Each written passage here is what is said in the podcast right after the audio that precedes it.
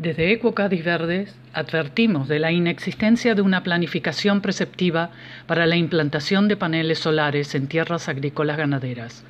Actualmente se encuentran en curso en la provincia de Cádiz varios proyectos aislados que se pretenden situar junto a los ya existentes parques eólicos.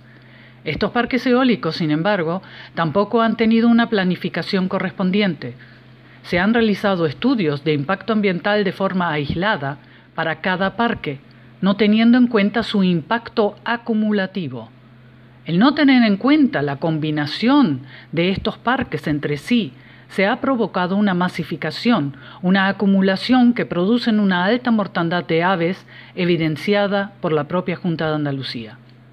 Necesitamos planes para la nueva implantación de paneles solares y no se comprende que estando el Ministerio de Transición Ecológica trabajando en un plan nacional, la comunidad autónoma haga un camino en solitario.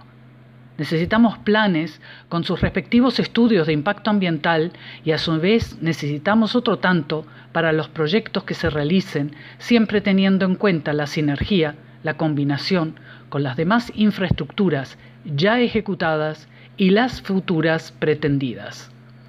Estamos eliminando sistemáticamente la biodiversidad por la falta de aplicación del principio de precaución, como demostrado en la Red Natura por la cual España se expone a un nuevo expediente de infracción de la Unión Europea por su mala gestión.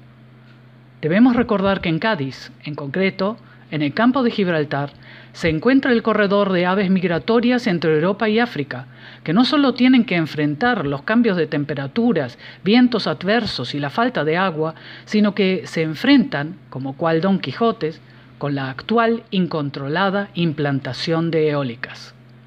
Los intereses económicos sin control en relación al impacto medioambiental son dañinos y son denominados greenwashing o lavado verde. Y a menos que la Junta tenga un planeta B, donde la casa no esté ardiendo, deberá cambiar urgentemente su rumbo hacia una real política ecológica.